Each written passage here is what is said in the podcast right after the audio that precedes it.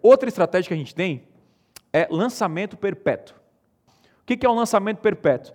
Você faz a pessoa participar, talvez, de um, de um evento online gratuito, pode ser um workshop, algo do tipo. Então, lá tem vídeo 1, vídeo 2 e vídeo 3. Ele vem, consome conteúdo 1, o 2 e o 3. Se ele assistir esses três conteúdos e realmente gostar, ele é um cara muito quente para comprar o seu produto. Legal? E aí, no final, você faz o quê? Você faz a oferta para a pessoa.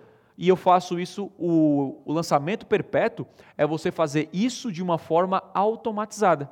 Ou seja, se o cara cadastra na minha lista hoje, para ele está começando o lançamento hoje. Se você entra amanhã, entra amanhã. E não há mentira nenhuma nisso, você fala que é lançamento que acontece sempre e tal, só para aquecer o lead.